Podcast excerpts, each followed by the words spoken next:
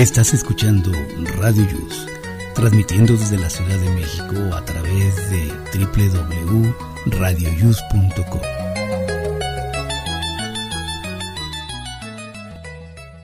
El siguiente programa contiene escenas de conocimiento explícito, con diálogos cargados de curiosidad, que pueden afectar la sensibilidad de personas no acostumbradas a hacerse preguntas sobre el mundo que las rodea. Tamales Marín presenta.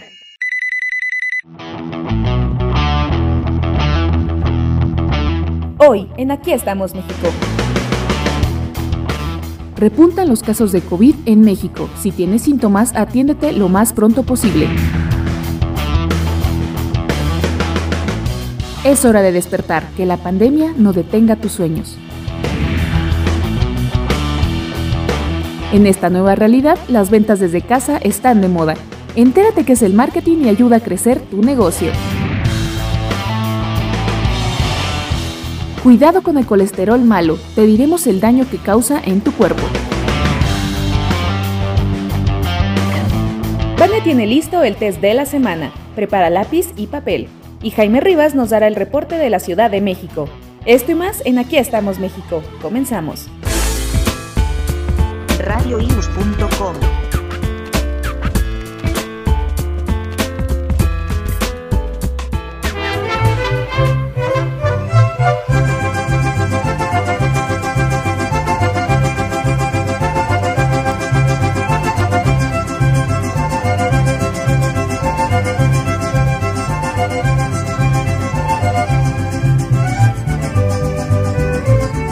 amigos, muy buenos días, ¿cómo están? Les saluda su amigo Jesús Zelaya y estamos iniciando este programa de Aquí estamos México. Hoy es sábado 22 de enero del año 2022. Estamos en el día 22 del mes de enero, es la semana número 3 y pues faltan por transcurrir 343 días para nuevamente estar en Año Nuevo. Hoy es sábado 22 de enero y eh, pues no tenemos festejos el día de hoy, pero ayer viernes 21 de enero se festejó el Día Europeo de la Mediación, el Día Mundial de la Ardilla, el Día Internacional del Abrazo y en México el Día del Mariachi. Así es que una felicitación a todos nuestros amigos mariachis que tenemos y adelante, adelante Miguel.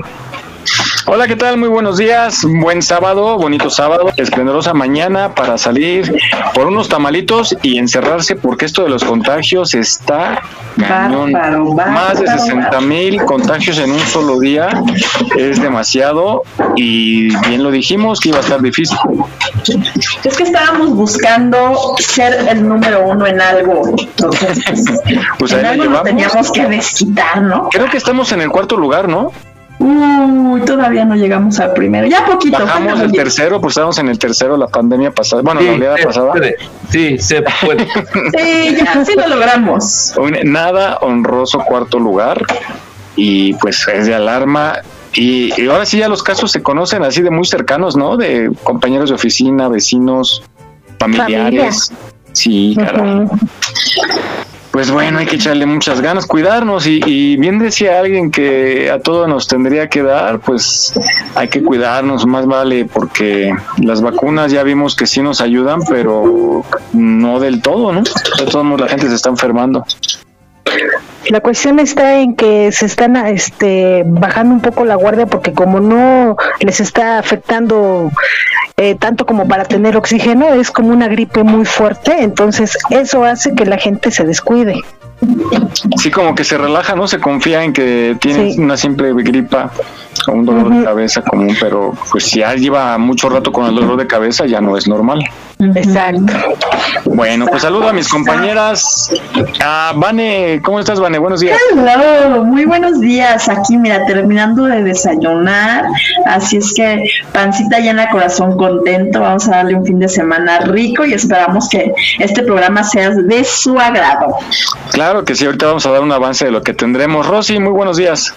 Hola, ¿qué tal, queridos radionautas, amigos? ¿Cómo están? Espero que, todos bien, cuidándose, no salgan nada más para lo necesario y pues a quedarse en casita. Aquí estamos este con un nuevo programa, esperemos que les guste, está muy bueno, ¿eh? Mm, claro que sí, te escuchas súper bien. Ah, muchas gracias, estoy Felicidades por aquí. Tu equipo nuevo. Sí, estoy aquí en mi casita. Es un regalito que me hicieron de Navidad. Espero que, que me escuche bien porque siempre me, me escuchaba media rara. Sí, no, pero estás muy bien, fuerte y claro, dijeran en la NASA. y creo que está Moni. Y Eh, ya yo sé porque a las a las 10 se cierran los bares, el after party y abren por atrás y ya sale la. Ay, ¿qué estás queriendo decir, Miguel?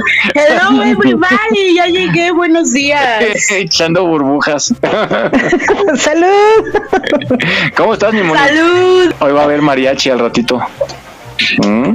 Qué Para que bien, la así sigas. termino de cantar un poquito lo que me faltó en la fiesta. ¿Tú has llevado serenata? Pero con estéreo de coche, con mariachi nunca. ¿Pero con tus alcoholes o sobria? Eh, iba sobria, pero después me puse medio impertinente. ¿Y si salió aquel? Sí, sí salió. Ah, entonces, ¿sí, sí, misión cumplida o qué? Estaba muy chavita, pero sí. Sí, en el momento pues fue la emoción, ¿no? Del instante, pero sí. Todo bien en ese momento. Mientras Yo creo que me debe re- de recordar por esa serenata. Yo no creo que se le olvide la neta. ¿Cuál, fue? ¿Cuál, cuál le cantaste? ¿La de diciembre me gustó para que te vayas o cuál? No, le canté una de Molotov amor. que es de cuatro letras. Exacto, esa mera, tú sí sabes. Oiga usted, oiga usted. Y también nuestra compañera Shirley, que anda otra vez conectada. Hola Shirley, buenos días. Hola, hola, ya estoy de vuelta.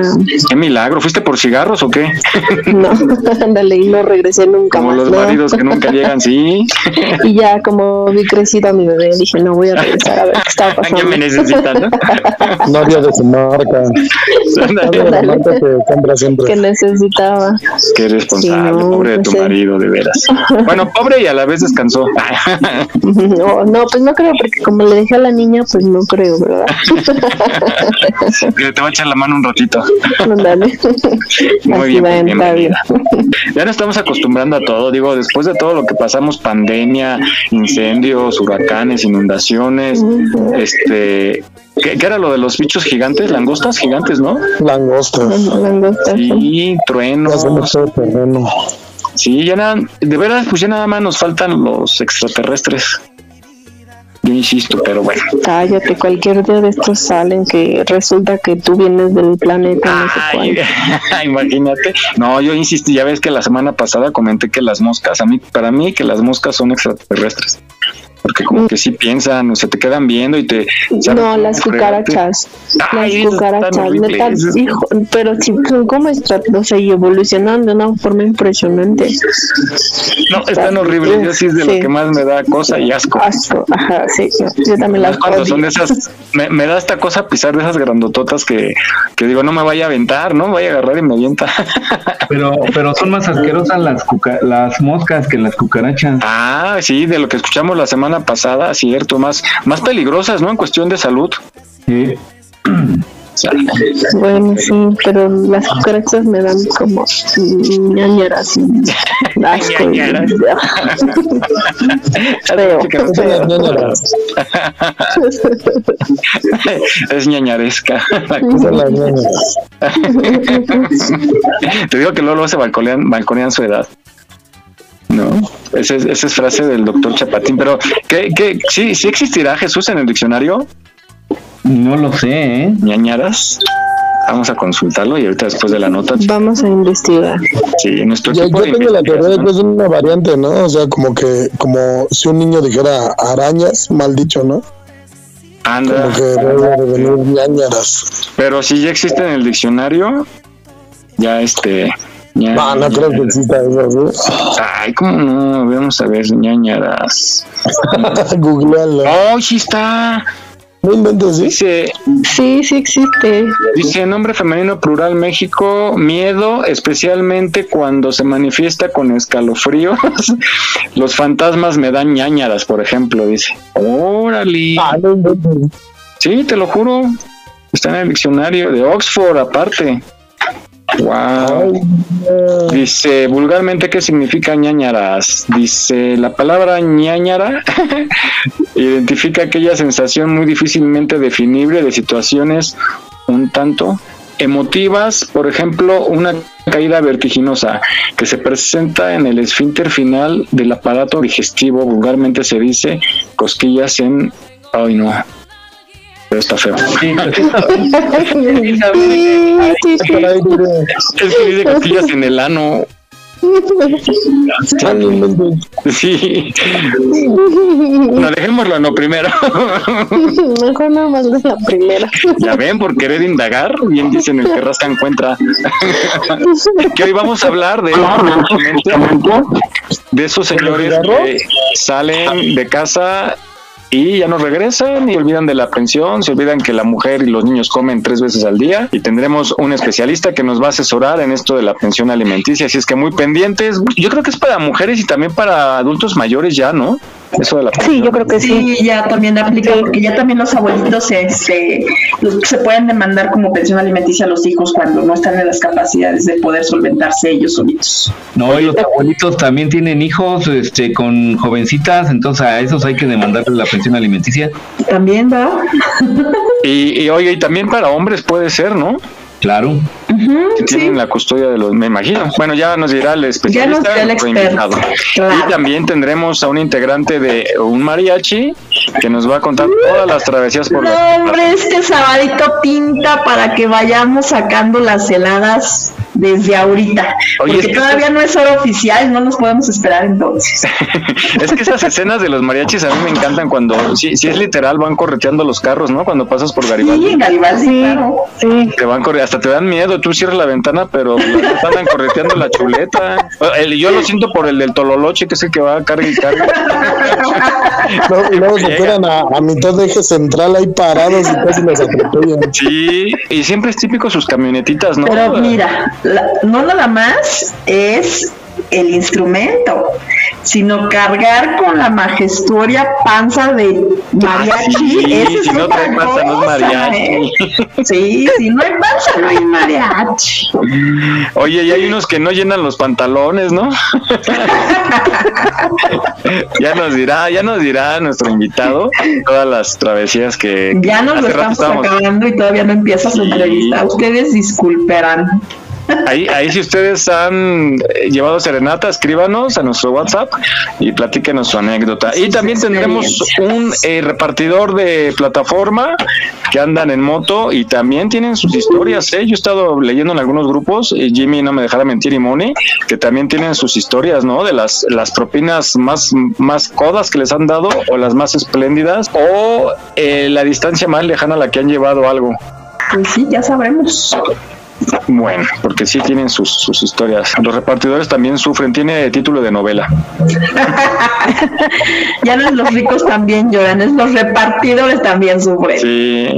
Pues vamos a comenzar. Pues ya platicamos de esta pandemia que está fuerte, muy fuerte, hay que cuidarnos, hay que estar en casita. Y yo encontré esta reflexión que eh, nos motiva pues a levantarnos después de lo vivido, no hay que lamentarnos y seguir otra vez espantados, hay que salir adelante con nuestros cuidados y se titula Reflexión, ya es hora de despertar. Vamos a escucharla.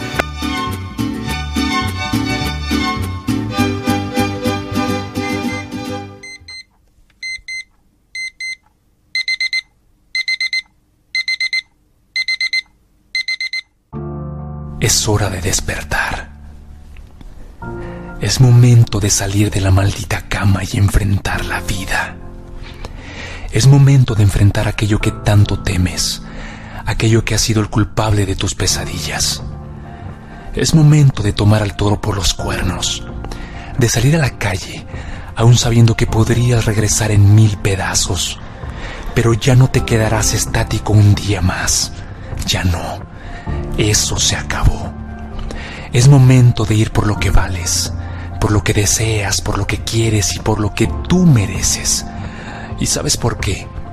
Porque me importa un carajo lo que te hayan dicho antes. Que no sirves, que no funcionas, que no eres capaz, que no mereces, que no puedes.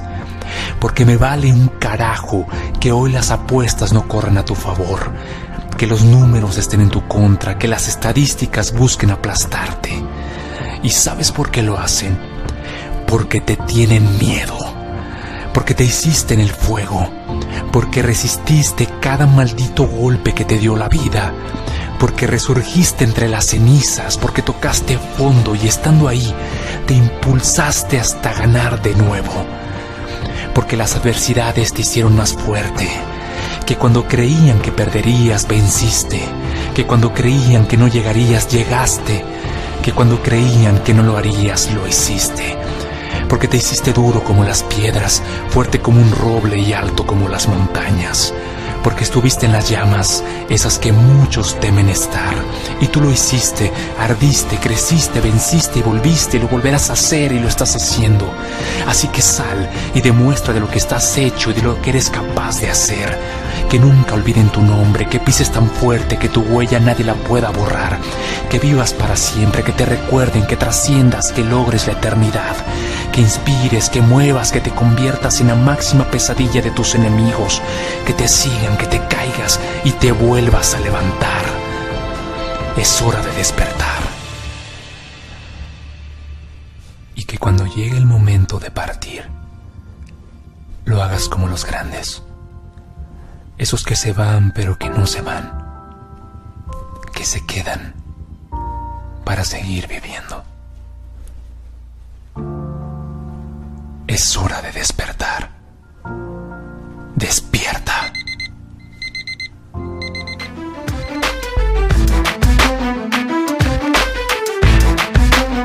Aquí estamos, México. Esperamos tus comentarios a nuestro WhatsApp 56 294 1459. 56 294 1459. Continuamos.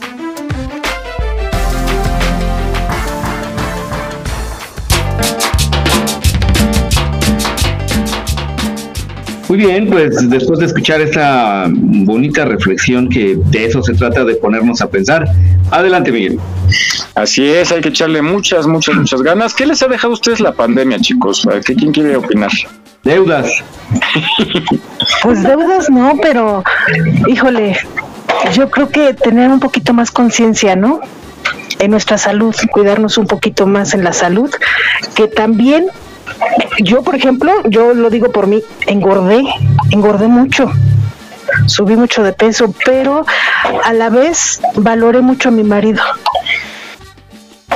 Ok, porque en alguna ocasión a mí alguien me preguntó, imagínate que hubiera una pandemia igual fuertísima de alguna otra cosa y que te dieran todo en tu casa y nada más puedes escoger a una persona, no importa quién sea, amistad, familiar, quién sea, no importa, ¿a quién escogerías? Y yo sin pensarlo dije, mi marido. Muy bien, muy bien, ojalá te esté escuchando. Pues sí, por ahí, o, o, fue por cigarros. No, no, por ahí anda, por ahí anda. Muy bien, pues saludos, muy bien, muy bonito lo que dices. ¿De alguien más? Pues sí, yo creo que coincido con la salud, ¿no? Uno valora más el, el estar al pendiente, el hacerse ahorita estudios de todo, por ejemplo, en mi caso es lo que estoy haciendo, para saber cómo por dónde empezar, ¿no? La cuidada. Ustedes, chicos, chicos y Jesús, ah, no es cierto, Jesús. Mi sensei. Pues yo aprendí a, pues hasta, aprendí más a estar solo, fíjense, se oye raro, pero sí. Eh, es padre estar solo, ¿eh? Sí, también. Porque yo antes era de que no podía estar solo, todo lo hacía con alguien, en grupos, en fiestas, y ahora ya, ya me cambié, ya soy más, más ermitaño, digamos. Pero bueno, no sé si sea bueno o malo, pero eso fue lo que es cambió. Que, ya sabes, ninguno es el extremo, ¿no? Todo tiene que ser este como equilibrado. Saber que puedes valerte por ti mismo para hacer ciertas cosas que no requieres, por ejemplo, de, de, de, de alguien para ver una película, para comer o algo así pero pues también sabes que puedes valorar a los amigos, que sabes que, que hay tiempo para todo. ¿Y a ti, Shir, qué te ha dejado esta pandemia? Ay, pues muchas reflexiones. Yo creo que la principal es que somos tan susceptibles, o sea, que somos como lo que lo que siempre sabemos, siempre hemos sabido que somos, ¿no? Que somos seres mortales y que tenemos que aprovechar el día a día y que en cualquier momento nos puede pasar una u otra cosa, no precisamente la, la cuestión del virus, ¿no? Sin embargo, pues somos somos así, somos seres que podemos irnos en cualquier momento, por lo tanto, las oportunidades que tenemos en la vida de con nuestra familia, con nuestros hijos, los que tenemos hijos, nuestros papás, es momento de hacer reflexión y que a lo mejor estamos perdiendo el tiempo con algunas otras tonterías, entonces mejor aprovechar las cosas y disfrutar lo más que podamos. Creo que eso es lo que más me ha hecho reflexionar por tantas muertes justas. A mí me dejó con un poco de miedo, de hecho tengo, sí tengo un poco de miedo en el siguiente sentido, que por ejemplo, si quiero salir con alguien, ¿no? y tienes que estar limitado a lo abrazo, no lo abrazo, qué tanto me acerco, porque pues nosotros tenemos confianza entre nosotros en decirnos pues, nos estamos cuidando, ¿no? Claro. Pero muchos de mis compañeros, de nuestros compañeros están trabajando y no sabes, has escuchado que hay contagios a dónde van, Oye, Miguel, dices, ¿la beso o no la beso? Eh, es, a eso voy, justo. Volteo para ver si está el esposo, le robo el beso si le cuenta. No, pues preguntarle, oye, ¿has besado a tu esposo hoy? No, este, a eso voy, ¿no? De que, eh, si, ¿cómo, ¿cómo ligas si no sabes en qué peligro puedes estar en función al contagio, ¿verdad? Precisamente, este, eso me pasó contigo. El día que fuimos a... Escúchame, escúchame. Escúchame. Fuerte declaración. Fuerte declaración. Ya subimos quién es la innombrable. No, no, no, no, para. cerquita que estaba de nosotros. Tan cerquita, tantas pistas y no lo vimos. No, el día la que. Jesús. Ay, Verónica. unos pastes. Ese día que, pues después de tanto tiempo que no nos veíamos, yo decía, ¿qué, cómo, cómo, lo saludo, no lo saludo? ¿Lo abrazo, no lo abrazo? O sea, lo beso, no lo beso. Me lo dejo no. Entonces, pues decidimos mejor, hola, hola. pero, pero, sí, es que me da mucho gusto verlo, pues después de tanto tiempo y es, es normal, ¿no? Pero nosotros los mexicanos somos como que muy cariñosos. Uh -huh, justamente. Y eso, sí, fue hola, hola innombrable o cómo?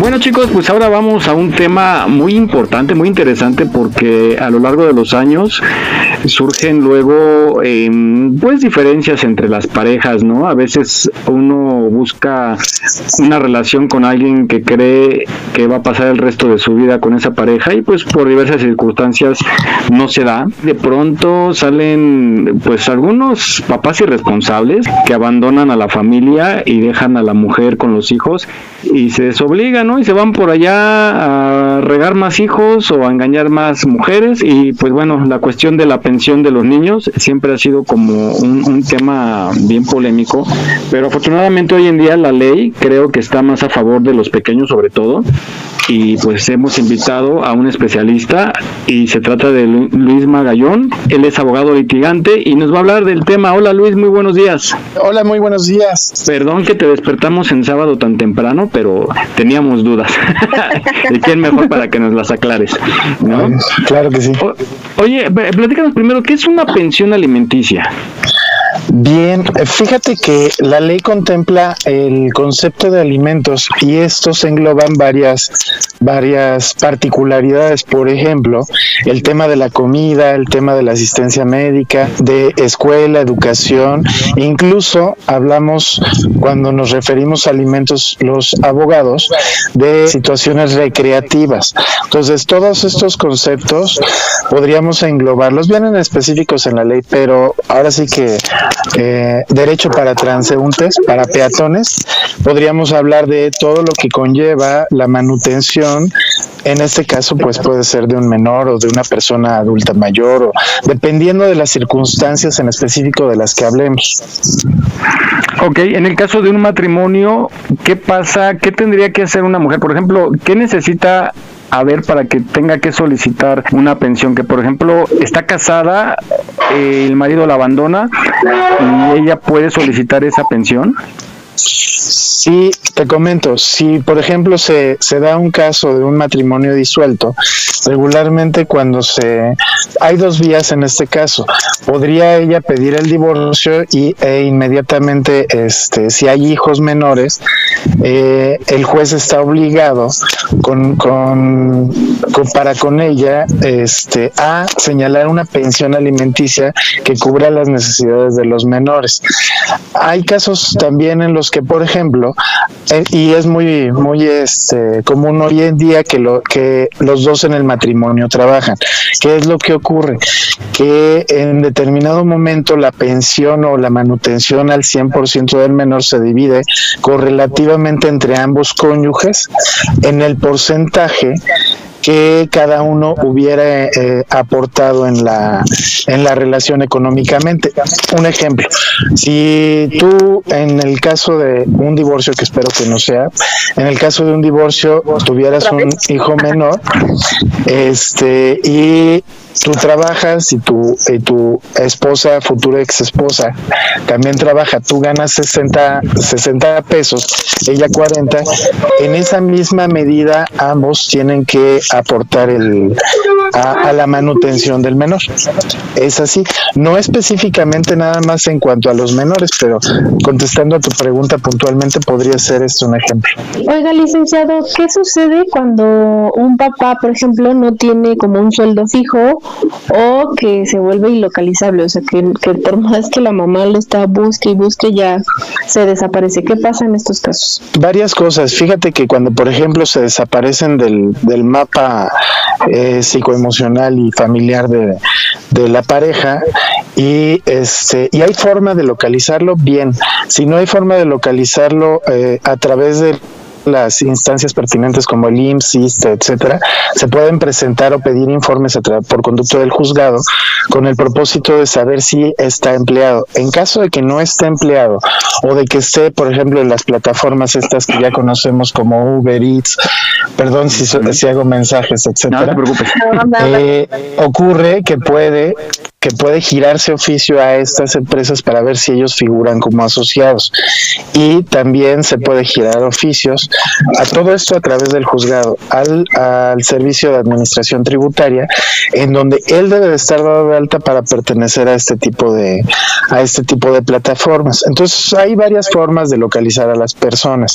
Y cuando eh, son través, no están dados de alta en el SAT, no están dados de alta en el IMSS, y sabemos que muchas veces, este, pues, con tal de ya no dar lana, se hacen los que están desempleados, los que no tienen dinero, y con eso se la juegan. Sí, es correcto. De hecho, ah, fíjate que en caso de, de que se, de que pertenezcan a la economía informal, como el caso que me dices, podríamos estar hablando de que se, de, de que se puede, más bien se le debe de eh, localizar físicamente para poder entregarle la demanda, y, y una vez que él recibe la demanda, tiene la obligación de declarar bajo protesta de decir verdad el monto y origen de sus ingresos económicos, todos los ingresos económicos que tenga.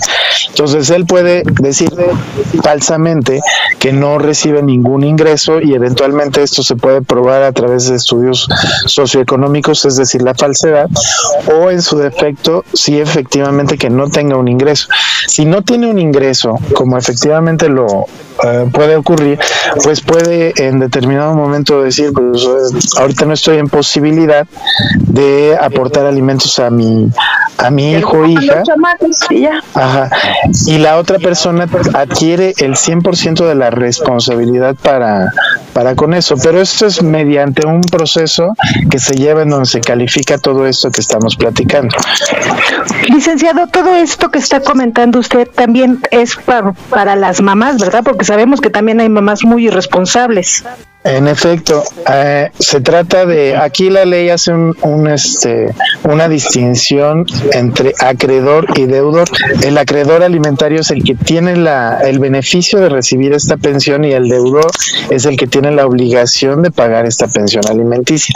Y en este caso puede ser mamá, papá, e incluso si llegase a faltar, por ejemplo, mamá o papá por algún alguna ausencia, ausencia jurídicamente este, que haya que haya desaparecido sin rastro, ¿no? Por ejemplo, con, con, estos asuntos de, desapariciones forzadas, etcétera, eh, o en su defecto que se haya eh, muerto o que haya fallecido, eh, ahí entra en sustitución de, de, este deudor alimentario los siguientes en la lista que serían los padres de ese cónyuge o este, este deudor que no está presente o que está ausente o que falleció. Entonces se puede hacer efectiva la pensión alimenticia no solo al papá, si el papá no responde es, es, se puede trasladar a los abuelos o a otras personas que, este, que hayan estado cerca, dependiendo del parentesco que se pueda, que se pueda lograr acreditar en este caso. Oiga, y, una familia, perdón, ¿qué pasa cuando una familia este, efectivamente se divorcia, entran a la pensión y continúa, pero y de repente lo despiden a la mamá o despiden al papá? No tienen dinero, no pueden hacer la aportación, le pasa al, al otro padre el 100% para que se hagan cargo de los chicos, pero cuando la otra parte ya consigue trabajo, eh, ¿debe de aportar lo que no aportó en ese tiempo o es borrón y cuenta nueva? Ah, qué buena pregunta. Fíjate que en casos de despido separación forzosa del trabajo, ocurre que regularmente se indemniza al trabajador. En este caso, el juez previamente le habrá informado a la, a la empresa que tiene que retener un porcentaje de esta liquidación que se les da regularmente con el propósito de que se cubran los alimentos. ¿Qué ocurre? Si, por ejemplo, eran 1.500 pesos de alimentos mensuales y el señor recibe de indemnización 30 mil, se hace un cálculo ahí, se le retiene un porcentaje para ciertos meses. La ley marca aproximadamente un año, entonces prácticamente tendría que abonar esa parte para que siguiera cumpliendo con la pensión durante todo este tiempo y en cuanto entre, encuentre trabajo o lo busque, etcétera, también debe de reportarlo él, el deudor, al juzgado con el propósito, o también el acreedor o la mamá del acreedor, en este caso la mamá del pequeño, tiene que reportarlo al juzgado para que la nueva empresa o el nuevo empleo, la fuente de trabajo, pueda realizar igualmente los descuentos vía nómina. Hace un rato hablábamos de los adultos, por ejemplo, mayores, me preguntaban un poquito fuera del aire, y en este caso, fíjate que, por ejemplo, los papás pueden, aunque cuando ya son adultos mayores y están en necesidad de recibir alimentos, pueden pedírselos a sus hijos. Y en este caso, eh, la ley marca una cierta reciprocidad jurídica en donde ellos, si ellos proporcionaron una manutención a sus hijos, universidad, etcétera, de igual forma pueden pedirles a los a los hijos que ellos aporten para su manutención en esta situación de carencia. Pero si, si los papás que ya son adultos mayores ya sabe que son muy sentimentales, ellos no lo hacen, ¿algún hermano puede demandar a los otros integrantes para que les den dinero a los papás? Ah, es muy buena pregunta. No, porque ese es un derecho personalísimo que debe de ejercer la persona que necesita los alimentos, salvo en los casos que sean menores de edad. Ahí actúa la mamá como su representante legal. Ahora, en adultos mayores, por ejemplo, que, tuvieran una situación de, de perder sus facultades mentales o alguna similar, eh, y se les hace un juicio de interdicción para que ya no tomen ellos decisiones o que sus decisiones no sean jurídicamente factibles, aquí sí puede hacerlo quien esté a cargo, quien tenga la prácticamente la, ahora sí que es como una, una similitud a la guardia y custodia de este adulto mayor que se llama en este caso, podríamos denominarla como una especie de tutela. Un papá que no da alimentos, eh, ¿se puede ir a la cárcel por omitir cumplir con su con esta obligación? Gracias por la pregunta, es muy buena. En, eh, fíjate que sí hay dos vías para explorar el, el, el cobrar el, la pensión, las pensiones alimenticias. Una es la familiar, que es ante los tribunales del, del Poder Judicial de la Ciudad de México en materia familiar, y otra, efectivamente, es a través de eh, las fiscalías que corresponden. Hay una fiscalía especializada en, en violencia, puede ser que ella sea la competente. En estos casos sí porque se trata de un abandono de las necesidades de un menor en este caso. Entonces ahí se puede ir y se puede interponer o se puede iniciar una carpeta de, investigación con el propósito de que este no solo tenga la consecuencia de pagar alimentos de manera remunerada, sino también en caso de que persista esta conducta tenga los efectos de, de una privación eventual de la, de la libertad, ¿no? O por ejemplo, en el caso de, de que diga, ah, me voy a salir de trabajar y no me voy a emplear para no darte alimentos, porque los hay, los hay y lo sabemos, ¿no? Es también una vía, puede ser la penal para ese efecto. Entonces, este, para que no se considere, por ejemplo, el abandono de una persona en una circunstancia de esta naturaleza, es que se puede iniciar un, un- una carpeta de investigación bajo este bajo este objetivo con este propósito. Y por ejemplo, ¿qué pasaría si el deudor, el papá de, los niños ya tiene otra familia que donde también ya tiene hijos? Este, esta pensión se divide. ¿Qué es lo que sucede en este caso? Hacen muy buenas preguntas, muchachos. Fíjate que La este experiencia, la experiencia, sí, licenciado. no, y, y- y- y lo bueno es que yo llevo 20 años y no, no sabría qué decirte. Fíjate que es curioso porque en la medida, él, él obviamente ya se divorció, tuvo, generó otra familia, como me comentas. Bien, aquí se tiene que empezar a dilucidar por parte de los abogados y, y en determinado momento a resolver por el juez el hecho de quién necesita más de los alimentos. Por ejemplo, si hablamos de un, de un este de un chico que ya cumplió su mayoría de edad pero sigue sigue estudiando, ahí la ley sí obligaría a que se le cubra alimentos, pero su derecho no es tampoco a- absoluto. En caso de que, por ejemplo, hubiera un menor este en una situación de más necesidad que él, entonces eh, se le aportaría más al menor con el propósito de, de cubrir sus necesidades. Entonces puede ser que se le re- Sí, eh, eh, sí, es- puede ser que se le restrinja un poco, se le reduzca al chico de, do- de, de más de 18 que aunque esté estudiando una carrera eh, para cubrir las otras necesidades de- del, del menor, ¿no? En este caso, que tiene más necesidades y es más vulnerable a esto. Aquí la ley se tra- lo, lo que trata de proteger es precisamente la vulnerabilidad y proporcionar una vida digna a, a quien necesita los alimentos. Licenciado, en esta pandemia supimos que hay muchos altibajos en las familias. En esta pandemia, ¿qué tan fácil o tan difícil es divorciarse? Pues fíjate que hay dos vías para divorciarse. Hay la vía voluntaria y hay la vía este la, vía que mm, antiguamente se conocía como divorcio necesario. Hoy se llama divorcio incausado sin causa o expresa, algunos lo llaman, ¿no? Este, en donde uno manifiesta su voluntad de ya no querer estar casado con tal o cual persona y con esa mera manifestación de voluntad, eh, eventualmente el juez puede este, eh, emitir una resolución en donde disuelve el vínculo. ¿Qué tan difícil es divorciarse? Pues lo- el procedimiento cuando es incausado, es decir, que uno de los dos ya no quiere estar casado, tiene que ir al juzgado, tienen que presentar una demanda y tal, ¿no? En el caso de que están ellos de acuerdo, lo pueden realizar incluso en línea. Entonces ahorita ya es como una cosa un poco más sofisticada, ¿no? Nos ha traído ¿También se ciertas... casan en línea? No, no, bueno, ahí sí desconozco, perdóname. Eso solo en Kermés. Pues digo, si me van a divorciar en línea, ¿también se van a casar? No, es al contrario, siempre es un requisito para divorciarte estar casado, pero no a la inversa.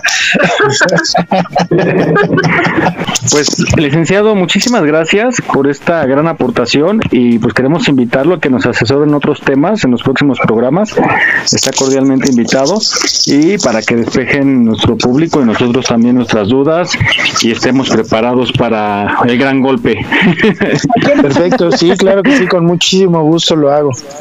Bueno, pues muchísimas gracias, licenciado gracias. Luis Magallón, abogado litigante que nos estuvo asesorando en el tema de pensión alimenticia. Gracias, licenciado, que tenga muy buen día. Gracias, hasta luego. Hasta, Hasta luego. luego.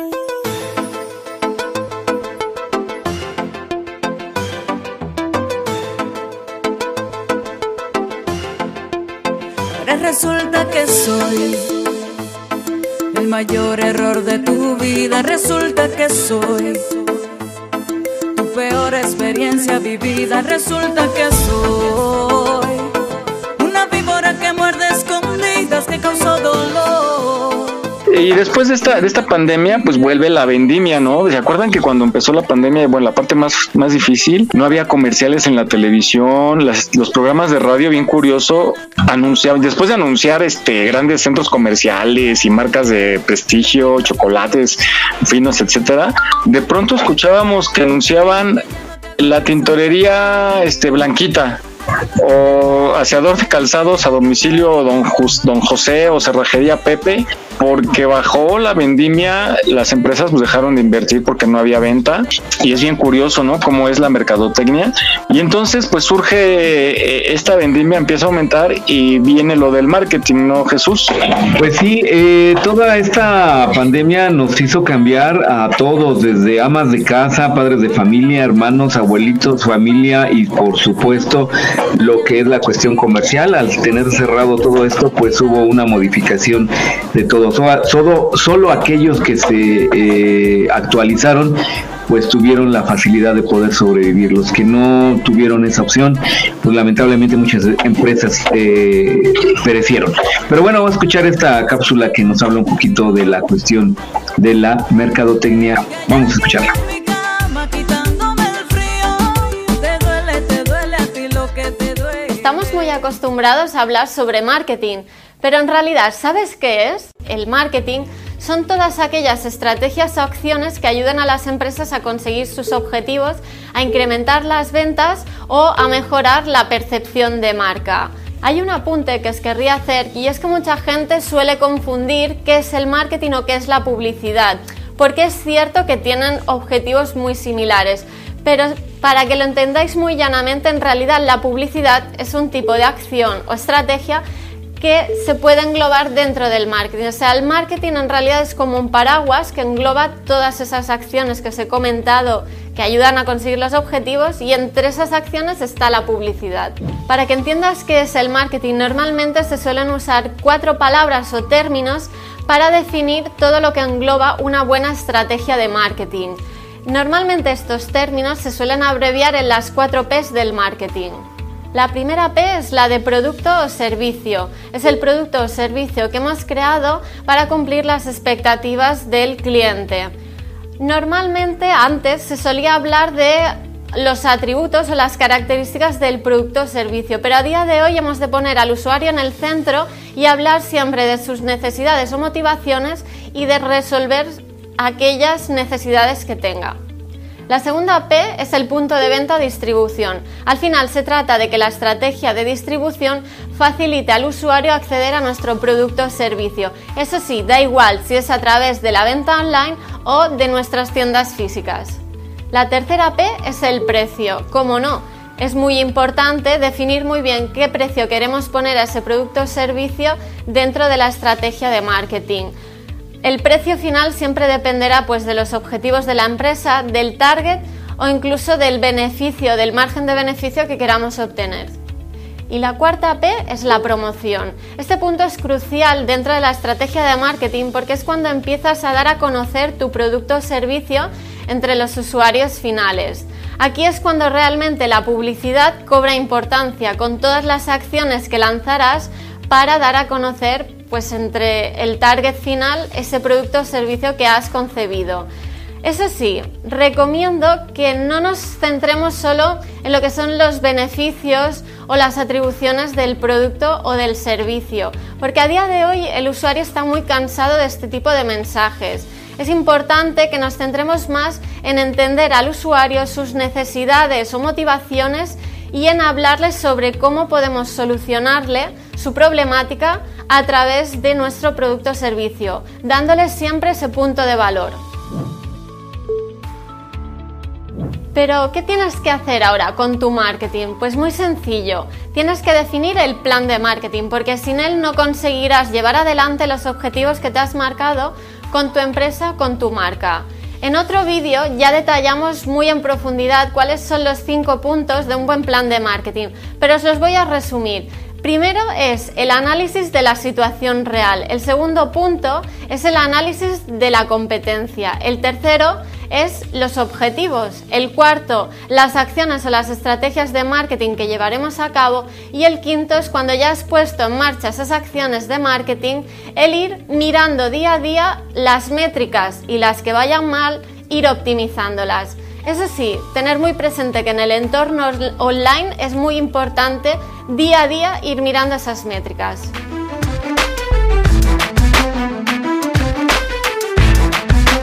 Aquí estamos, México. Esperamos tus comentarios a nuestro WhatsApp 56 294 1459. 56 294 1459. No bajes la guardia. Ante cualquier síntoma de COVID-19, busca ayuda médica. Continuamos.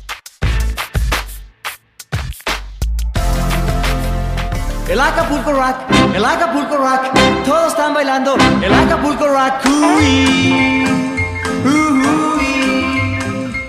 Muy bien, pues ya aprendimos un poquito más de cómo, cómo se da este movimiento. Adelante, Miguel. Sí, y fíjese que yo quiero resaltar, y siempre lo he comentado, que esta pandemia, de las cosas buenas que tuvo, fue como la gente desde jóvenes, adolescentes y sobre todo adultos adultos mayores, abuelitas y abuelitos, aprovecharon para vender sus productos o, mostrar a la gente lo que hacía, ¿no? Veíamos a las abuelitas haciendo TikTok con sus pasteles, sus gelatinas y surgió un nuevo mercado que todo fue por Facebook, ¿no? Por redes más bien.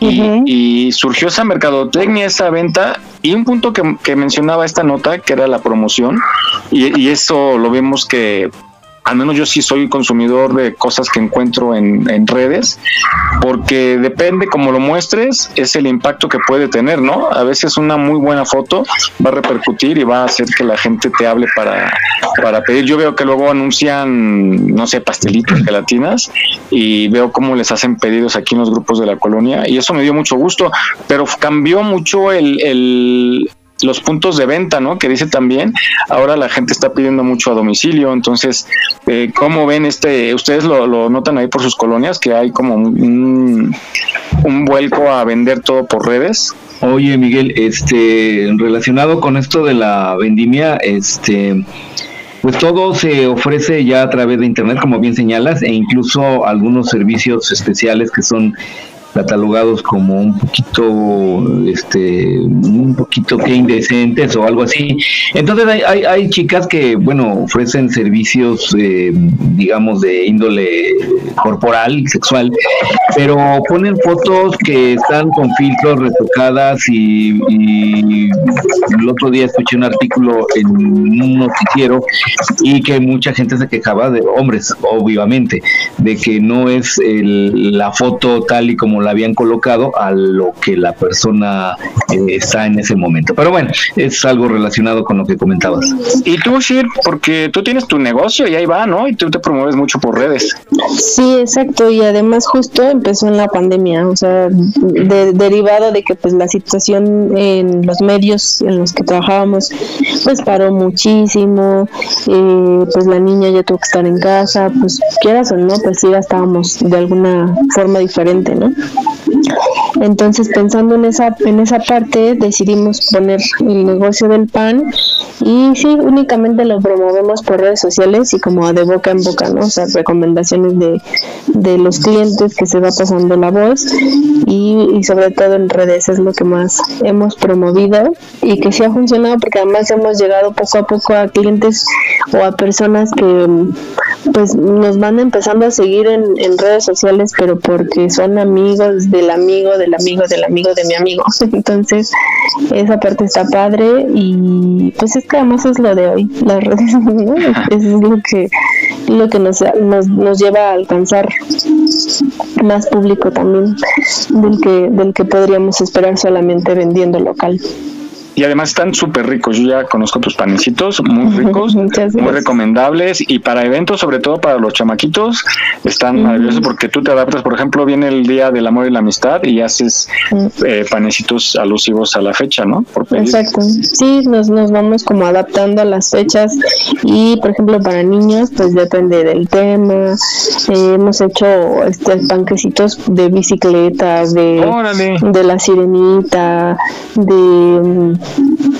de qué más de Mickey Mouse. Ah eso sí me tocó, me tocó.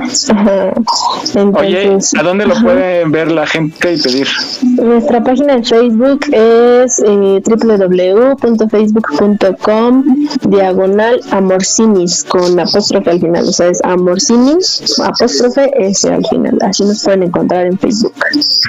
Muy bien. Muy recomendables eh pues así es esto. Oigan vieron lo de los estos ponchallantas es por tu tierra, ¿no, Vane? Ahí en Ecatepec, en la Aquí, justamente aquí en la entrada del flexionamiento. Ah, sí, ahí queda. Este, sí, sí, sí, aquí es la, salida. O le pusiste ponchallantas a tu marido para cuando llegue tarde, así, después de las 11 se pone el ponchallantas, ¿eh? exacto, exacto. Hay toque de queda en la casa, así es que llega a tiempo. Sí, está cañón. Hay una controversia cañona con los dirigentes de la zona porque muchos dicen, no, es anticonstitucional, no pueden hacer eso, este, y por otro lado, no, dicen, no, pero cómo es que esté tan caras esas, es que está carísimo, de verdad, es, es, algo carísimo el, circular por el exterior mexiquense, sí, obviamente te ahorra muchísimo este tramo y vialidad es muy directa, pero no, no, no, es carísimo, entonces dicen, y todavía que cobran carísimo, nos ponen eso, entonces, pues, hay unas controversias, muchos están a, favor, otros están en contra y ahí hacen sus manifestaciones y, bueno, es, es, la locura. Ahora sí que es el tema de, de hoy en esta zona. Pero pues sí, es en, es en un carril nada más donde lo, lo pusieron, es como, como prueba pero pues de funcionar lo van a aplicar yo creo que no nada más aquí sino en todos lados eh, explicaban los, los dirigentes del, del circuito mexiquense que son millones los que se pierden porque normalmente son las combis, el transporte público el que se las vuela. Este, y ya quien lo estrenó fue, fue un, conductor de tráiler, ¿no? Que un tráiler, 22 llantas, imagínate, 22 llantas, por ahorrarse la caseta que eran menos de 200 pesos, ¿no? Pero ese tramo es de 60, ¿no? O sea, para los autos, para los ah, autos es que es por 62, ajá. Pero ya para el tráiler es de 100, era 170 y algo. Pero para los autos sí, o sea, sí, sí, sí pagas, pues imagínate, ¿no? O sea, si te vas a trabajar ida y regresas vuelta, o sea, ya te fueron 125 pesos, nada más por, nada más para la caseta y, para pasar. Entonces, pues échale 125, multiplica por 5 de lunes a viernes, por las cuatro semanitas, pues ya es una lanita, ¿no? Sí. Y como sobre todo la gente que va a eh, pues sí, es un caos en las horas picos y es un caos. Bueno, pues ahí está, tenga mucho cuidado y a pagar porque pues es una vía que requiere mantenimiento, está concesionada y pues hay que pagar y si no está la otra vía, ¿no? La, la libre, me imagino. Sí, sí, claro, o sea, puedes circular por lo que es Avenida Central, Carlos Jan González y pues, no tienes que pagar nada, ¿no? Ok, pues bueno, pues ahí está, hay que pagar y si no hay que irse por la libre. Bueno, pues platicábamos hace un momento que íbamos a tener a una persona que reparte en plataformas, a través de plataformas y tenemos a Cristian, nuestro buen amigo Cristian, que nos va a platicar sus anécdotas. Cristian, muy buenos días. Hola, ¿qué tal? Buenos días, ¿cómo están todos? Bien, gracias. Bienvenido. Oye, Cris, pues mira, vamos a. Tú, tú andas, eh, repartes en motocicleta, ¿verdad? Es correcto. ¿Cuánto tiempo tienes repartiendo? Ya llevo casi cinco años. ¿Y cuánto le dedicas al día? Anteriormente le dedicaba solamente horas extras y bueno, cuando inicié, actualmente le invierto de 8 horas a 12, 14 horas. Wow. Wow. ¿Y hay algún día eh, en particular que hagas más entregas, por ejemplo los fines?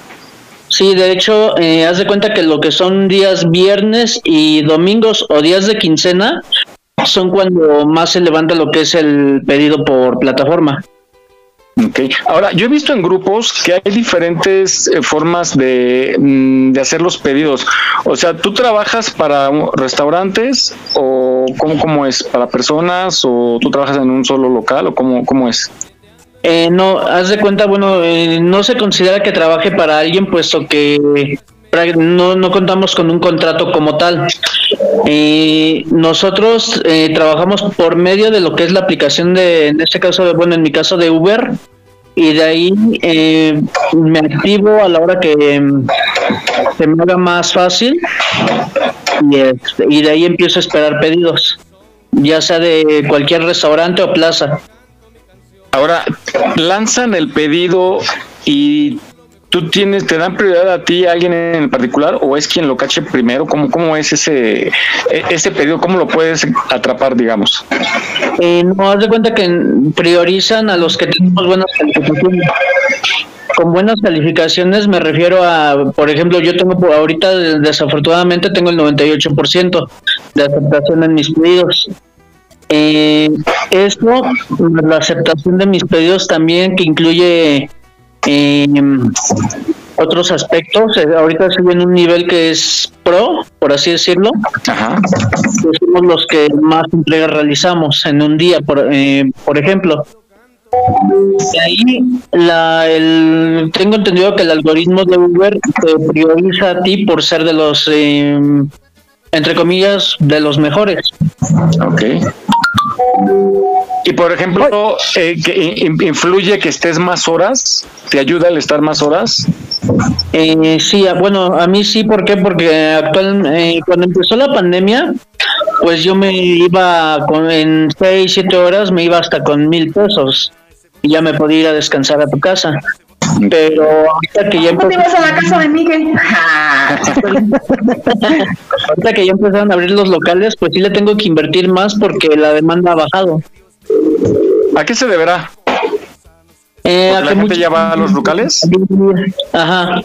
No, y también muchos locales implementaron esta parte de servicio a domicilio para poder brindar el servicio sin tener que cerrar, ¿no? Sí, de hecho. Hay restaurantes que empezaron a contratar gente para repartir sus entregas. Oye, yo tengo una pregunta. ¿Qué pasa cuando te dan un, pedido equivocado? Pues... Y tú llegas al domicilio. Mira, a mí ya me ha tocado, en una ocasión llegué a un restaurante, me dio el número de orden, el número de cliente y este y me dieron el pedido. Entonces yo llegué al domicilio del cliente y exactamente en el momento que va saliendo la clienta me marca el restaurante y me empiezan a reclamar que pues yo me había llevado un pedido eh, eh, incorrecto. Y este y pues yo sí les dije, le digo, no, pues es que yo no me lo estoy trayendo, ustedes me están dando. Claro. Y tuvieron que mandar ellos a su repartidor. ¿Por qué? Porque a mí no, Uber no me paga esa vuelta y si me la paga me dan 10 pesos extra que en lo personal pues no me convienen. Claro. Desafortunadamente en las aplicaciones estamos a contrarreloj. Nos, nos dan, nos cuentan el tiempo tanto como para llegar al restaurante como para realizar la entrega y para recompletar la entrega. Entonces, eh, para mí el pedido incorrecto, o más bien por el correcto, eh, me quita tiempo y me quita también lo que es combustible y aparte pues que el cliente me, me califique mal. ¿Tú no ves el pedido? O sea, el, negocio no te enseña, van aquí los tacos de pastor, aquí el agua y que esto, o nada más recibes el paquete. ¿Qué te crees que en la aplicación muchas veces te pone la leyenda? Informar al restaurante que debe revisar el pedido porque ya se han informado de artículos incompletos o artículos erróneos. Entonces, al momento, muchas veces nosotros como repartidores les informamos esto al restaurante, pero desafortunadamente o quien nos atiende o se enoja o simplemente no lo quieren revisar o nada más te dicen ya va completo el pedido y ya no lo quieren abrir ellos. Entonces, nosotros como repartidores no podemos abrir el pedido. ¿Por qué? Porque se, se toma malinterpretar. Oye, ahora vamos a la parte del cliente. Hay clientes que yo he leído en las plataformas que luego son bien gandallas porque te reportan que no llegó completo, o sea, te lo reciben y luego hablan al negocio, ¿no? O la plataforma a decir que no venía completo. Ajá, sí, de hecho eh, ha habido clientes, eh, a mí me ha tocado que les he entregado el pedido y me reportan que nunca les entregué el pedido. Desafortunadamente me llegaron a desactivar por esta situación y este y por la mm, yo acostumbro mucho a tomar capturas de pantalla de desde que tomo el pedido hasta que llego al, lugar y hago la entrega. Entonces eso, esas capturas a mí me ayudaron para que me volvieran a activar. Pero si hay mucho cliente que es muy gandallo que pide eh, realiza el pedido en efectivo con pago en efectivo llegas al domicilio y te dicen, no, ¿sabes qué? Es que yo lo pasé con tarjeta y pásame el, ponle que no pague. Pero desgraciadamente o afortunadamente para nosotros eh, ya no podemos entregar el pedido si el cliente no nos paga. ¿Por qué? Porque se tiende a dar de que el cliente le toma foto al pedido y reporta a Uber que sí pagó, entonces esa deuda nos la montan a nosotros. Hombre. Oye, y lo de las propinas, ¿cómo está? Desde cuál, es la propina? ¿Cuál ha sido la propina más baja que te han dado y la más generosa? la más baja ha sido de Las gracias. centavos. ¿Cuánto? Punto cero cinco centavos. No, ¿cómo crees? Sí, y, y, es chistoso porque muchos muchos clientes agarran y te dicen, no fue broma eso. Puerta.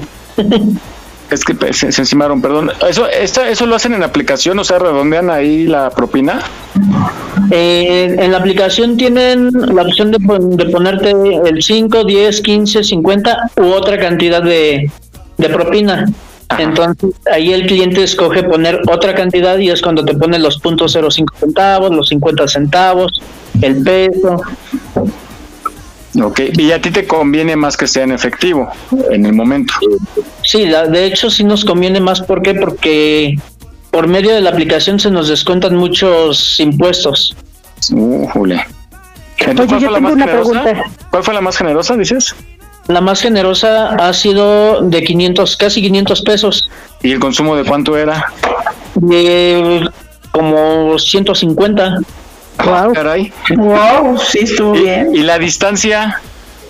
La distancia fue, si mal no recuerdo, dos kilómetros. Órale, estuvo súper cerca. Y de hecho, yo me comuniqué con el cliente porque esa vez me agarró una granizada y le comenté que me iba a tardar por la lluvia. Y me dijo el cliente, contestó el cliente bien comprensivo, dice, sí, no te preocupes, yo te espero. Y este, y yo entre mí dije, bueno, si me contesta mal, pues mejor cancelo el pedido, ¿no? Uh -huh. Pero al momento en que vi que, que, comprendió la situación, pues ya este, mejor decidí ya arriesgarme, irme a Yesa un poco mojado y ya me fui por el pedido. Y de ahí el restaurante me dicen, oye, es que, ¿qué crees? No tenemos este artículo para el cliente. Puedes informarle y ya así como que ching, va a pensar que, está, que estoy jugando, ¿no? Entonces, ya le comenté al cliente que no había un artículo que se lo podían cambiar y me dice, sí, sin problema.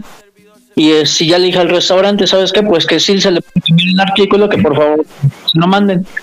Ya llegando a su casa, eh, tenía una opción que es, que es de dejar en puerta, en la cual nosotros como repartidores tenemos la obligación de llegar a tu domicilio y dejar el pedido exactamente a ras de puerta y tomarle una foto y retirarnos. ¿Para qué? Para que no tengas contacto directo con nosotros. Oye, oye yo tengo una pregunta. Dime. Este, oye, ¿no has conocido a alguna chava que, que te haya hecho un pedido y que haya tenido un romance o algo así? No, no, afortunadamente no. Todavía no corro con esa Afortunadamente, que, haya, que le haya dicho, pásalo al refrigerador, por favor, o al horno. no, pero tocó una que me dijo, espérate afuera de la puerta, chicos. Y yo así como que, pues, no, no voy a entrar, ¿no? Para empezar, no tengo llave. ¿No se la dejó ahí en la maceta?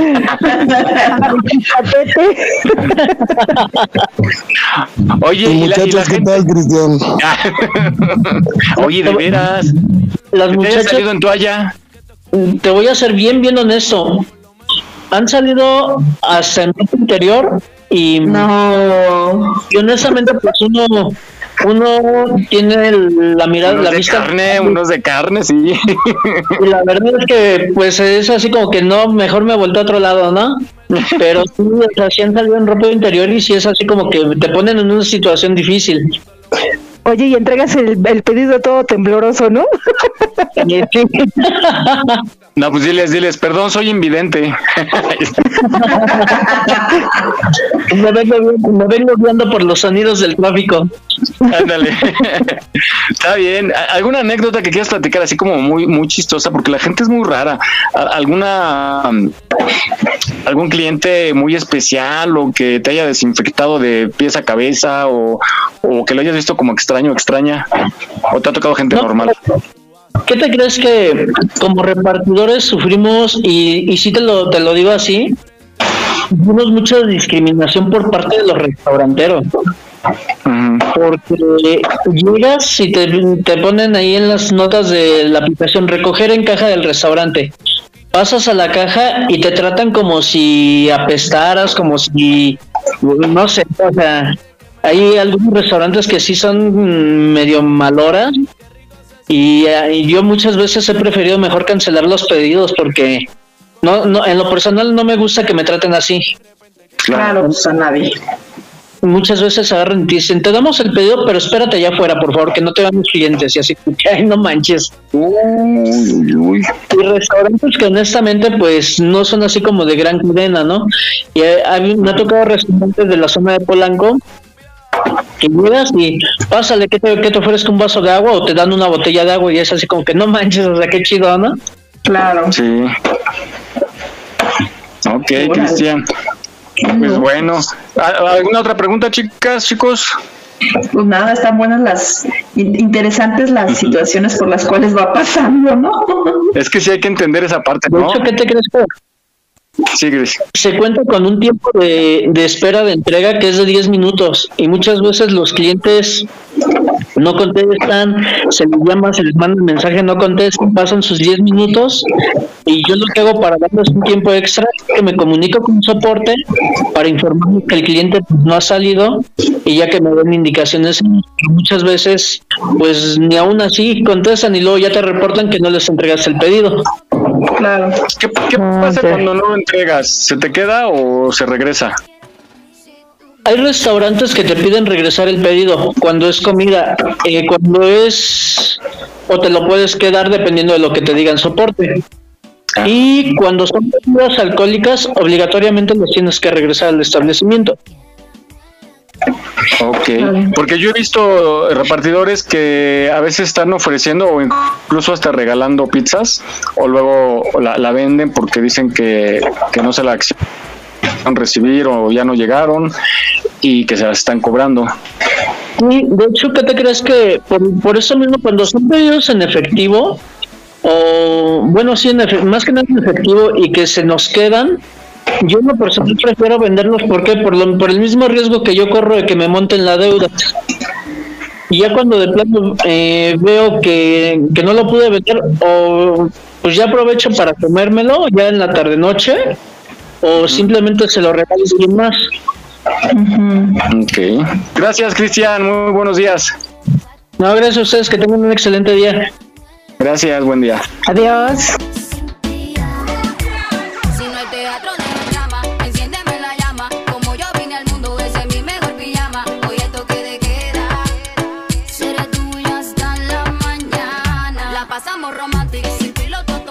A propósito de los alimentos, vamos a hablar del colesterol, porque pues sí lo escuchamos y de repente cuando nos hacemos estudios que está alto el colesterol y que pues hay que cuidarse, pero vamos a escuchar realmente qué es, nos afecta.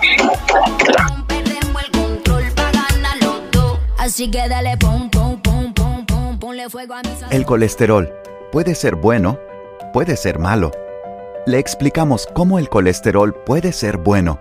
El colesterol se encuentra en todas nuestras células. El colesterol ayuda a nuestro cuerpo a producir sustancias como hormonas, vitamina D y bilis. Ahora le explicamos cómo el colesterol puede ser malo. El colesterol en la sangre puede pegarse a las paredes de las arterias formando placa. Esto no deja que la sangre fluya bien. A esta condición se le llama arterioesclerosis. La placa puede separarse por muchas razones, como por ejemplo, inflamación. El proceso natural de sanación del cuerpo al tejido dañado puede causar coágulos. Si estos coágulos obstruyen las arterias, la sangre no puede llevar el vital oxígeno. Las arterias bloqueadas pueden causar un ataque al corazón. La placa puede acumularse en las arterias coronarias, que son las arterias más importantes del corazón. Además, las arterias bloqueadas pueden causar un ataque cerebral. La placa puede acumularse en los vasos sanguíneos del cerebro o en la arteria carótida del cuello. En las piernas, las arterias bloqueadas pueden causar enfermedad arterial periférica. Esto puede causar calambres musculares muy dolorosos al caminar, adormecimiento, debilidad o llagas que no sanan. Colesterol bueno y colesterol malo. El LDL o lipoproteínas de baja densidad es llamado a veces colesterol malo. Lleva colesterol que puede pegarse a las arterias, acumularse en el revestimiento de los vasos sanguíneos y a veces bloquear el flujo de sangre. El HDL o lipoproteínas de alta densidad es llamado a veces colesterol bueno. Separa el colesterol de la sangre y lo devuelve al hígado. Cuando se haga un chequeo médico, sería bueno que los resultados reflejen que el LDL esté bajo y el HDL esté alto. Un análisis de sangre puede medir el LDL, el HDL y el colesterol total. En general, el LDL no presenta síntomas. Por eso es importante hacerse un chequeo frecuentemente. Cómo bajar su LDL y subir su HDL. Seguir una dieta saludable para el corazón, baja en grasas saturadas y grasas trans. Mantener un peso saludable. Dejar de fumar. Con medicamentos. Dependiendo de los factores de riesgo, a algunas personas se les recomienda tomar medicamentos para bajar el colesterol. Quizás usted ya esté familiarizado con estas guías para un corazón sano. Están basadas en la investigación realizada por el Instituto Nacional del Corazón, los Pulmones y la Sangre, NHLBI por sus siglas en inglés, de los Institutos Nacionales de la Salud de los Estados Unidos. No olvides seguirnos en nuestra página en Facebook. Aquí estamos, México. Trabajamos con mucho gusto para llevarte el mejor entretenimiento. Gracias por tu preferencia. Aquí estamos, México. Continuamos.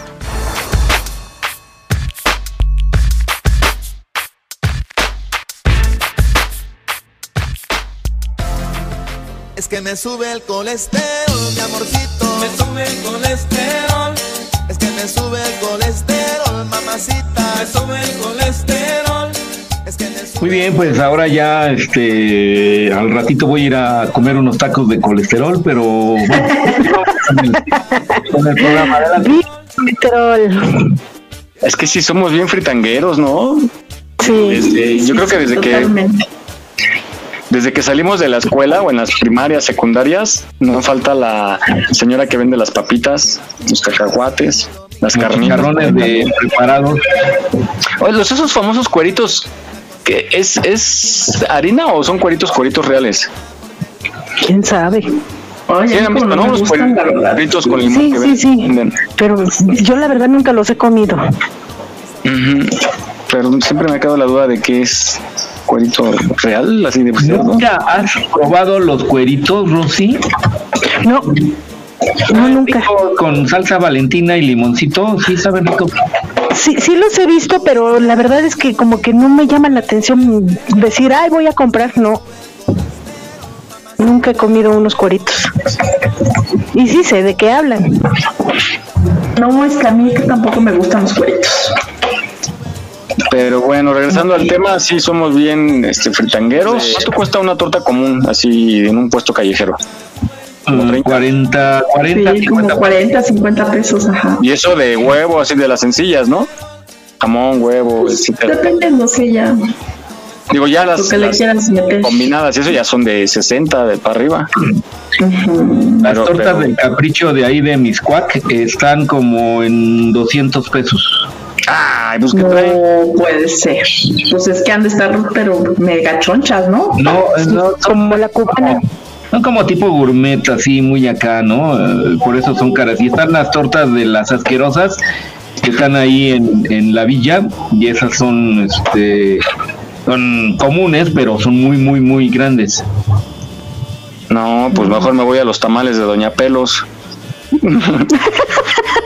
Doña bueno, bueno, pues no, hay que cuidar, hay que cuidar mucho nuestro organismo y desde chiquitos. Y, esta nota que vas a presentar, Jesús, que, tú nos hablas de esta que encontraste del tamiz metabólico, está muy interesante porque sí nos tenemos que cuidar y desde chiquitos cuidar la salud de nuestros pequeños, ¿no?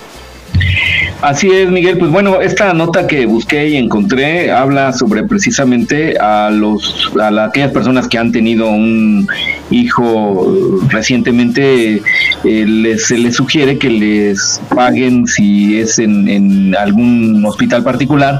En el seguro creo que ya se los hacen ahí incluido. Eh, en un particular que de todas maneras les hagan este estudio que se llama tamiz metabólico para los bebés. Vamos a escuchar. Hola, soy la doctora Raquel Márquez. El día de hoy vamos a hablar sobre el tamiz metabólico. El tamiz metabólico o tamiz neonatal es un estudio que debe realizarse obligatoriamente a todos los recién nacidos para conocer si mi bebito tiene riesgo de presentar enfermedades, pueden ser silenciosas, poco comunes pero potencialmente graves y si damos el tratamiento adecuado no tendrá ninguna complicación. Existen más de 300 enfermedades del metabolismo o como nosotros las llamamos, errores innatos del metabolismo. De manera muy sencilla, estas enfermedades se caracterizan por tener alteración en diferentes sustancias que van a metabolizar lípidos, carbohidratos o aminoácidos del cuerpo. Si estas sustancias no se metabolizan de manera adecuada, podemos tener ya sea acumulación o ausencia de hormonas, proteínas o algunas otras sustancias que son indispensables para un adecuado funcionamiento del organismo. La importancia de estas enfermedades radica en que si no se detectan a tiempo, podemos tener daño en diferentes órganos, principalmente a nivel del cerebrito.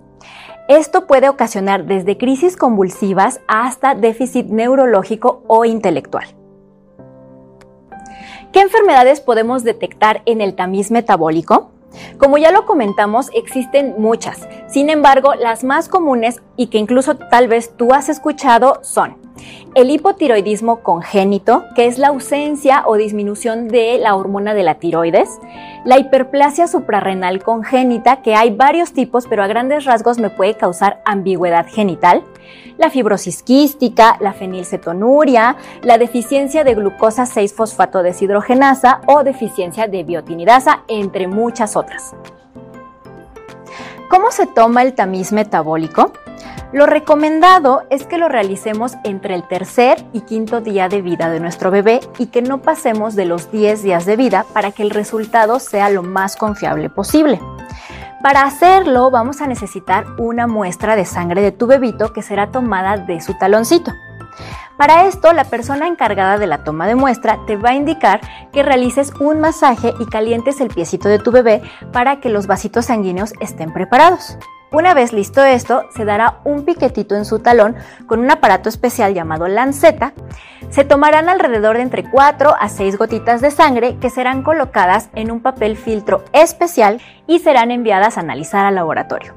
El resultado tardará entre 15 a 20 días después de la toma de muestra en serte entregado. Recuerda que estos resultados debes llevarlo a consulta con tu pediatra para que juntos los puedan revisar. No olvides seguirnos en nuestra página en Facebook. Aquí estamos, México. Para nosotros es un placer trabajar para ti. Aquí estamos, México. Continuamos.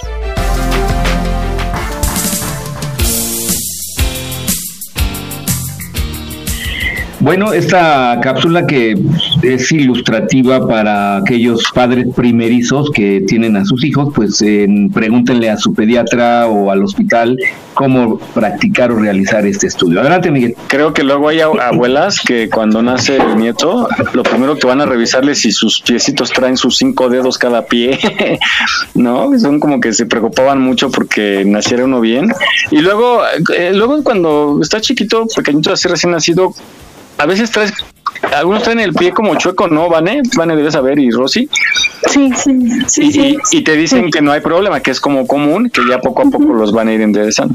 Y Sí, no va a caminar como Chester, ¿se acuerdan? Puro cuarentón aquí me encanta. ¿Qué, qué sentías tú, Shir, cuando tu bebé llegó al mundo y te preocupaba que llegara bien? ¿Checaste que tuviera 10 dedos en cada... Ah, no, En cada.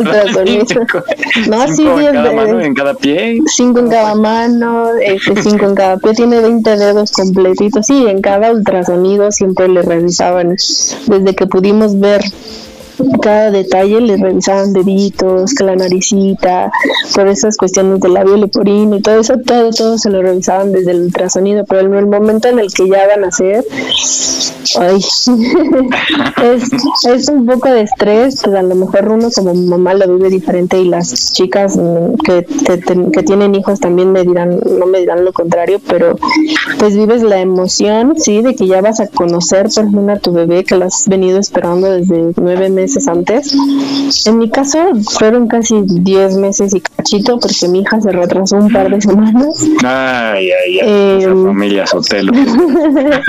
pero eh, pero bueno siempre la revisaron y mientras estuviera bien no había ningún problema eh, aunque llegó al límite o sea era así como si el lunes no nace ya para afuera la oferta no entonces eh, pues sí te da un poco de angustia porque además no sabes a lo que te vas a enfrentar en el hospital si vas a poder eh, pues que nazca si van a ser bien si no va a tener alguna complicación en el momento del nacimiento y que no sé que no pueda respirar sabes como tantas complicaciones que escuchas incluso de, de ti que te pueda pasar algo a ti en el parto si, si es natural si no ay no son muchísimas cosas y muchas emociones y muchas preocupaciones al mismo tiempo.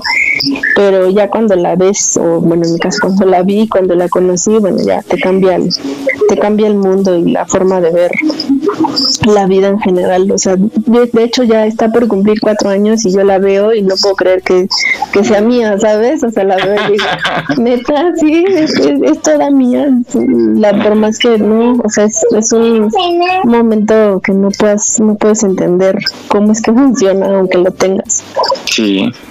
Oye, imagínate que te estuvieran haciendo los ultrasonidos y que de repente empezara, empezara a tener cara de alienígena. No, o sea, sí, vas a un ultrasonido y te dicen, no, es que en, en el, en uno de mis ultrasonidos me dijeron que tenía poco líquido amniótico y que eso era como complicado porque pues podía ahogarse el bebé, ¿no?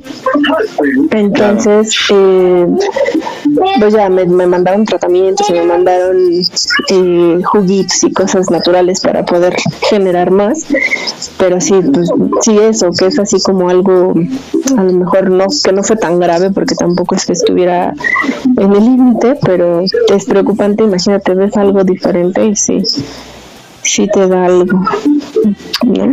Re- Realmente la naturaleza es increíble y siempre el misterio de la vida, pues nos iremos a la tumba sin saber cómo somos creados, es que por qué, funciona. sí, quién- yo siempre digo, ¿cómo nos inventaron? ¿Cómo nos crearon? ¿Quién se tomó el tiempo de diseñarnos, no? Ujú. Sí, porque en realidad no es porque nosotros destrozamos nuestro cuerpo, pero somos eh, perfectos. O sea, nuestro cuerpo tiene cada punto y cada cosa porque tiene una función. Unos lo somos más que otros, pero sí. sí, exacto, sí, exacto. Oigan, pues fue Día del Mariachi ayer. ¿Eh? ¿Ustedes qué tal son para llevar gallo? Buena, buena, sí. Yo solamente una vez llevé mariachi. ¿Qué tal? Pues sí, sí duró la relación.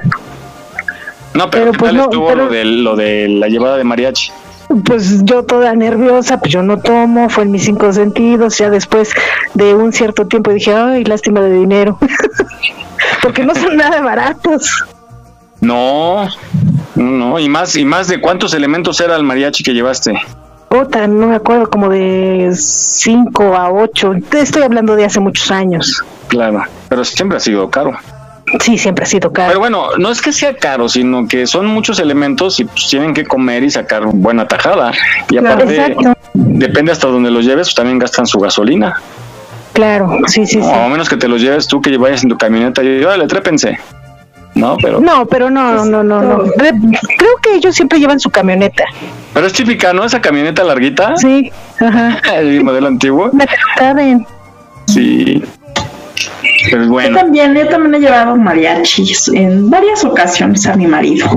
Nah, nah, pues así que chiste. Así no cuenta. No, pues ahí ya para qué, da, da lo mismo, de todos modos Ya lo tienes. Mariachi para conquistar. Pues o para, perdonar también. No, para, fue para, para darle la nota. para que Oigan, sí, vamos a tener un invitado, terminando esta nota que presentas Jesús, que nos va a decir eso, ¿no? Que, de cuáles son más como de para enamorar o para pedir perdón. Porque muchos hombres así son, ¿no? La riegan y lo primero que hacen es llevar mariachi, va a ver si con eso. A ver si con eso. Pero ustedes, ¿qué tal? ¿Les, les gusta que les lleven mariachi? Ay, claro. claro Pues a mí claro. nunca me he llevado. O sea que la verdad no sabría decirte si sí me gusta o no. Pero te gustaría que te llevara, ¿no? Ay, me recibo. Pues sí, sí. Ay, qué gacho, ¿eh? Puede sentir re feo solito. bueno, vamos contigo, Jesús. Muy bien, pues vamos a escuchar esta nota de este eh, personaje emblemático de nuestra cultura mexicana y sobre todo ligado a la música, que es el mariachi. Y bueno, vamos a escuchar esta historia de cómo surgió el mariachi. Vamos a escucharla. lo más hermoso. Guadalajara, Guadalajara, tienes el alma más Sin lugar a dudas, el género musical más popular en México y que es reconocido a nivel internacional es el mariachi. Y el día de hoy conoceremos la historia del mariachi. Durante la época prehispánica, lo que hoy conocemos como México no existía. En su lugar, el actual territorio nacional estaba dividido en pequeñas y grandes naciones. Una de ellas era Coculán, un pueblo ubicado hacia el occidente y que actualmente es el municipio de Cocula, Jalisco, especialmente conocido durante la época prehispánica porque sus habitantes alegremente reproducían ruidos sonoros mediante instrumentos rústicos, y al llegar los conquistadores a esta región de Mesoamérica, quedaron fascinados con los indígenas y la facilidad que tenían para crear sonidos rítmicos. Con el tiempo, los indígenas abandonaron sus instrumentos originales y los cambiaron por instrumentos españoles como la guitarra o el violín, donde intentaron reproducir el sonido que los caracterizaba, dando origen a la actual melodía del mariachi. En cuanto al por qué se bautizó como mariachi a este género, existen muchas teorías. Una primera versión cuenta que este estilo musical comenzó a popularizarse en los tiempos de la Nueva España, pues los frailes lo utilizaban como medio de evangelización. En aquellos entonces, en los actuales estados de Jalisco y Michoacán, crecía un árbol de madera blanca con la cual se fabricaban tablados sobre los cuales se bailaba el zapateado. Aquellos tablados, así como el árbol, eran conocidos como mariachi. Otra versión indica que en el pueblo de Cocula, cuando el fray Miguel de Bolonia llevó al pueblo a la Virgen de la Inmaculada Concepción, los indígenas compusieron una canción, a la cual al entonarse se escuchaba María Cesón o María Chizón. Con el tiempo, la pronunciación se deformó hasta el surgimiento de la palabra mariachi.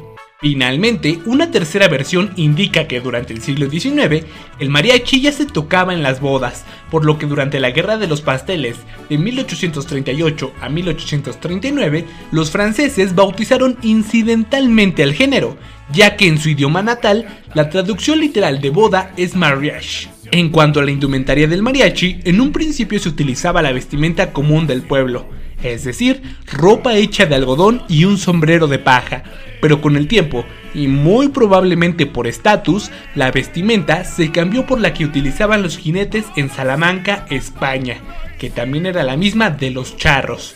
Los mariachis por mucho tiempo se concentraron únicamente en el occidente del país, pero a finales del siglo XIX y principios del siglo XX, el género comenzó a recorrer todo el país, popularizándose casi de inmediato, no solo en México, sino también en el resto de Latinoamérica, y posteriormente reconocido como un símbolo cultural mexicano, lo que le valió para que en el año 2011 la Organización de las Naciones Unidas para la Educación, la Ciencia y la Cultura, o por sus siglas en inglés, la UNESCO, lo reconociera como Patrimonio Inmaterial de la Humanidad.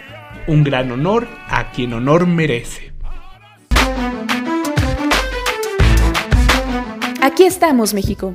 Esperamos tus comentarios a nuestro WhatsApp 56 294 1459. 56 294 1459. Ante cualquier síntoma de COVID-19, busca ayuda médica. Continuamos.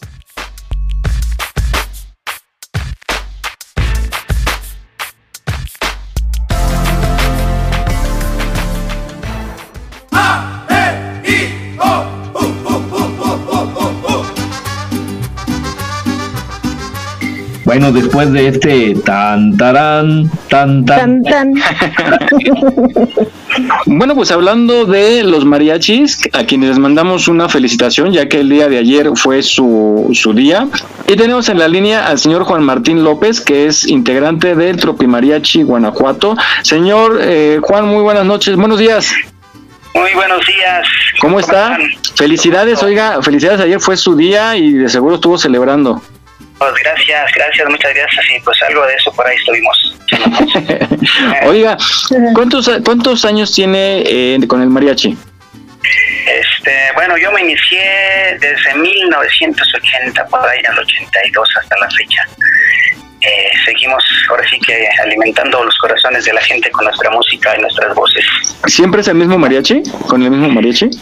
Este, sí, yo pues ahora sí que prácticamente vengo de mis raíces, mi papá, sí, mariachi desde hace muchísimos años y seguimos esa tradición, esa herencia bendita que nos dejó. ¿Cuántos integrantes son? Ahorita por la situación de la enfermedad que hay mundialmente, andamos con seis o cinco elementos. Eh, por, lo, digo, por debido a la, la enfermedad, a la distancia y todo eso, pues tenemos que cuidarnos y cuidar también a nuestro público, a nuestra gente. Señor Juan, eh, como bien sabemos, pues esta pandemia afectó mucho el, el área del entretenimiento y este tipo de eventos a los que ustedes acudían. ¿De qué manera les afectó la pandemia a ustedes en este caso? Y pues sabemos que definitivamente en este ramo pues bajó muchísimo, estaríamos hablando hasta de un 40, 60% abajo, pero pues ahora sí que nosotros echándole ganas, echándole ganas, saliendo a, a repartir tarjetas, hacer publicidad, este, llamadas por teléfono, eh, anuncios en, en las, en las redes sociales, en fin, buscar el modo pues de, de, de- de- ahora sí que de conseguir el trabajo y obviamente pues dándoles unas buenas ofertas, buenos precios para que pues de esa manera nos contrataran, ¿no? Oiga, señor Juan, ¿y qué instrumento toca usted en, en este mariachi? Coméntenos, por favor. Este, mira, yo toco la guitarra, toco el guitarrón y canto. Oiga, señor Juan, ¿y normalmente quién pide más seguido serenatas, las mujeres o los hombres? Mira, te voy a hablar de la actualidad. Ahorita parece que la gente se sensibilizó un poco porque ahorita vamos a decir los jóvenes o los hijos más bien vamos les llevan serenatas a su papá, a su mamá, a su abuelita, personas que ya están grandes porque bueno, pienso yo que como ya están grandes y en la situación que estamos pendientes de un hilo nuestra vida, pues ahora sí que este, han de decir antes de que se muera, ¿no? Porque este, te voy a comentar un así rapidito. Tuve una llamada de una persona que me dijo, oye, quiero un servicio para una persona nada más que está enferma. Y digo, sí, como guste. Entonces quedó pendiente esa llamada, me volvió a llamar y me dice, ¿qué crees que ya está más enferma? Nos vamos a esperar un poquito. Y ahí quedó todo, ya no me llamó. Vamos a saber qué Dios pasó con ese señor. Entonces algo algo por ahí hay de eso, ¿no? Que muchas y se han cancelado igual muchos eventos por razones, pues yo digo que de enfermedad. Claro. Sí. Sí, esta pero muy duro, ¿eh? Ahora sí que este, en lo personal y a muchos compañeros, muchos colegas, no tan solo del mariachi, sino de grupos, de agrupaciones de otro tipo, de igual manera. Y sigue un poco un poco bajo esto, ¿eh? Pero pues ahí vamos poco a poco. Ok. Hay una pregunta de una de mis compañeras. Sí, sí, sí, adelante. Eh, sería interesante saber alguna que nos cuente alguna experiencia sobre, no sé, algo raro. o algo- Mm, Bueno, poco común. Mm, Vamos, te voy a platicar rapidito. Este, mira, una ocasión me llama un muchacho, me dice, oye, yo quiero un servicio de mariachi para mi mamá, porque ella siempre ha querido mariachis. Dice, pero cuento con poco dinero. Dice, mis hermanos no me quieren cooperar.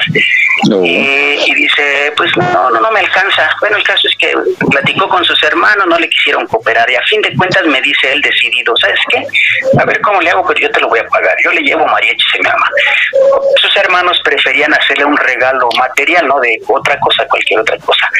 Y lo extraordinario aquí fue que sí llevamos el mariachi y- y al, al empezar a tocar, por decir, a la, a, la, mamá de este muchacho, pues uno, uno siente, ¿no? Transmites ese sentimiento, esa vibra, porque inclusive lloran, lloran. Ese sentimiento, uno que canta te alimenta, te hace sentir que estás transmitiendo, ¿no? Lo que sientes. Y, y la señora quedó muy agradecida con el servicio, el muchacho también, y los hermanos que sí le hicieron regalos materiales, por allá estaban arrumbados sus, sus regalos. La señora muy contenta y abrazando a su hijo que le llevó el mariachi. Eso se me hace muy bonito, ¿no? A mí es una anécdota rapidito que te pude contar. Claro. Oiga, y nos dice que usted está, son de los mariachis que están ahí en Garibaldi. Yo sí he visto, porque me tocó desafortunadamente tener una novia que cumplía años el 15 de septiembre, entonces tenía que ir hasta allá, desde la viga tenía que ir hasta allá, y yo sí veo que, que prácticamente literal están correteando los carros, ¿no? Mira, todo es debido a la situación. Hay, hay, hay mariachis de todo. ¿no? Nosotros ahorita en la actualidad, la verdad, pues, gracias a Dios tenemos una buena cartera de clientes que ya casi no necesitamos ir a pararnos ahí o a corretear carros, ¿no? Porque, te digo, debido a la buena cartera que tenemos de clientes, pues ya casi por teléfono. Entonces llamadas y no, ahora sí que de esa forma nos contratamos. Y para esto de la cobrada, cada vez que van a hacer una presentación, ¿cómo lo realizan ustedes? Si nos explica y igual nos animamos aquí para un una serenata? Normalmente es por una hora, una hora. Precios, el precio 500, 3.500 hasta 2.800 por una hora dentro de, vamos, el área metropolitana, ¿sí? Y ya, ya de ahí, pues ya sabes que el cliente a la situación económica, pues ahora sí que te regatea un poquito, ¿no? Claro. Le podemos tocar una serie de canciones que es una serenata. La serenata se compone de